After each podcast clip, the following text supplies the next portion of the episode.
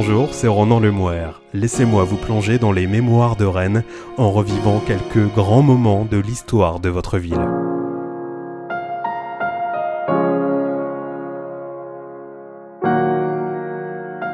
À Rennes et dans la région, comme partout en France, l'annonce de l'armistice le 11 novembre 1918 déclenche la liesse et fait renaître l'espoir. Mais pour les soldats, les ouvrières, les paysans, le retour à la paix et à la vie d'avant s'avère parfois long et douloureux. Retour sur une journée à jamais gravée dans l'histoire.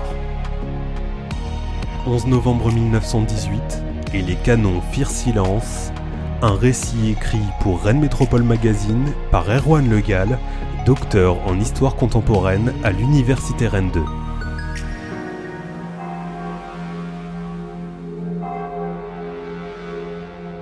Rennes, 11 novembre 1918, 11h45. Jean Janvier apparaît au balcon de son bureau de l'hôtel de ville et annonce que le préfet vient d'apprendre et de l'informer que l'armistice était signé et que les hostilités venaient de cesser. Puis il demande Je vous prie, mes chers concitoyens, d'acclamer avec moi tous les artisans de la victoire, française et alliés, et de crier Vive la France immortelle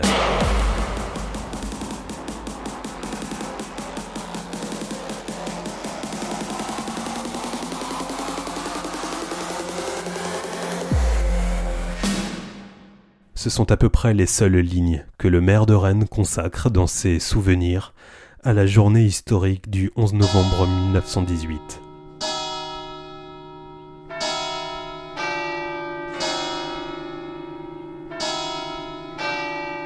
Tandis qu'à Cesson, comme dans de nombreuses paroisses, les cloches de l'église sonnent pendant tout l'après-midi, comme un lointain écho du glas d'août 1914, la sobriété de Jean Janvier a de quoi surprendre. Elle s'explique pourtant. S'il est solidement inscrit dans la mémoire nationale, le 11 novembre n'est en effet pas sans paradoxe.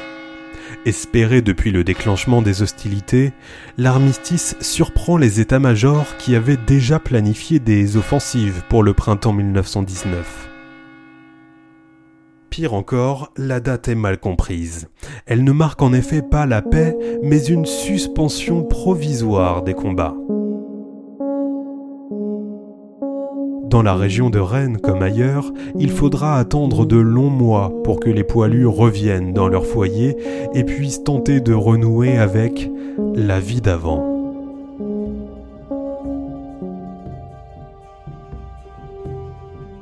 Pour le journal L'Ouest éclair, la journée du 11 novembre est émouvante, patriotique, d'un enthousiasme débordant. Rennes se pavoise.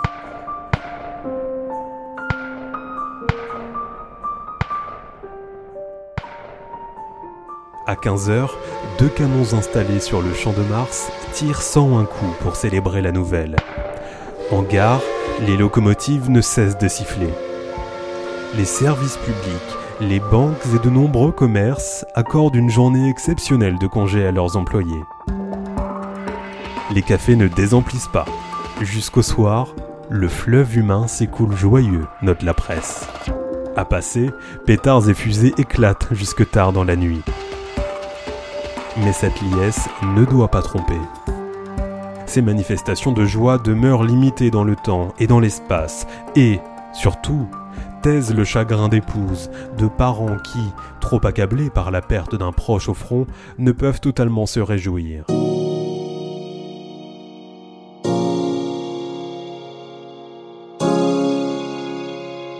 En outre, l'armistice intervient dans un climat très lourd, marqué par une épidémie de grippe espagnole dont on oublie souvent qu'elle fait plus de morts que le conflit lui-même. En Ille-et-Vilaine, la fièvre afteuse aussi fait rage. De nombreux paysans craignent un manque de fourrage pour l'hiver du fait de faibles récoltes. De peur de ne pas pouvoir les nourrir, ils vendent leurs bêtes lors de la foire qui se tient à Rennes le 2 novembre 1918, alors qu'on peine à trouver du beurre et des œufs sur les étals. Pourtant, la situation y est sans doute moins difficile que dans bien d'autres grandes villes, grâce à une efficace politique de municipalisation du ravitaillement. Ce contexte difficile explique l'incompréhension qui règne autour du 11 novembre 1918. Épuisés par un conflit interminable et meurtrier, les Rennais veulent en finir au plus vite et retrouver une vie normale, quitte à brûler les étapes.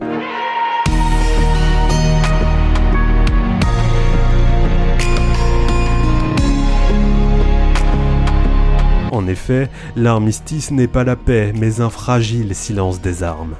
Les hostilités peuvent reprendre d'un instant à l'autre. Peu d'espoir, donc, que l'autorité militaire démobilise en masse dès novembre 1918. Il faudra attendre plusieurs mois pour que les hommes reviennent dans leur foyer, attente d'autant plus longue pour ceux que la guerre trouve en août 1914 en train d'effectuer leur service militaire. Certains sont ainsi sous les drapeaux depuis octobre 1912.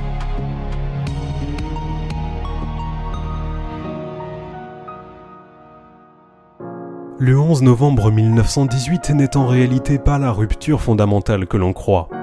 À Béton, par exemple, le livre de paroisse sur lequel le curé est censé consigner tous les événements importants ne dit pas un mot de l'armistice. Un non-événement? En fait, cette journée n'est sur le moment pas vécue avec la force que la mémoire lui conférera a posteriori.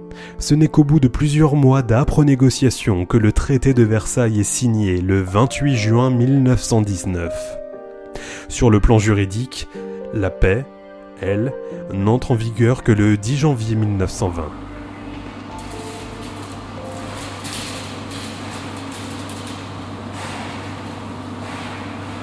À Rennes, sitôt la nouvelle connue, l'arsenal ferme et accorde un après-midi de congé aux ouvriers et ouvrières qui, narrent l'ouest éclair, forment cortège et couverts de drapeaux s'en vont en clamant la Marseillaise.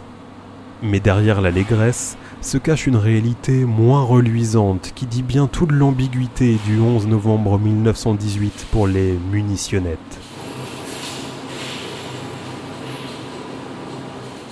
Sorti exsangue financièrement du conflit, l'État stoppe ses commandes et les arsenaux se séparent en quelques heures de cette main-d'œuvre féminine devenue inutile. Beaucoup de ces femmes, marquées par leur expérience d'ouvrière et dans la nécessité d'obtenir un revenu du fait de la mort d'un mari au front et d'enfants toujours à charge, peinent à se reconvertir. Il est en effet difficile de se faire engager comme bonne quand on a passé plusieurs années à l'usine, ce repère des classes dangereuses.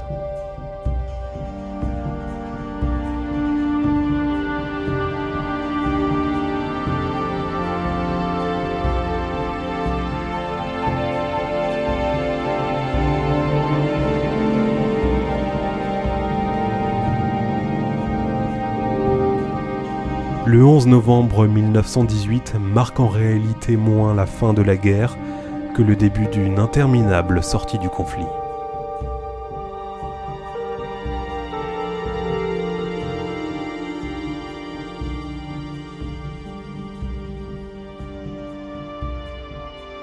11 novembre 1918 et les canons firent silence, un récit écrit par Erwan Legal, docteur en histoire contemporaine à l'université Rennes 2, à retrouver dans le numéro d'octobre-novembre 2018 de Rennes Métropole Magazine. C'était Ronan Lemoire, à bientôt sur Ici Rennes pour de nouveaux souvenirs de la ville.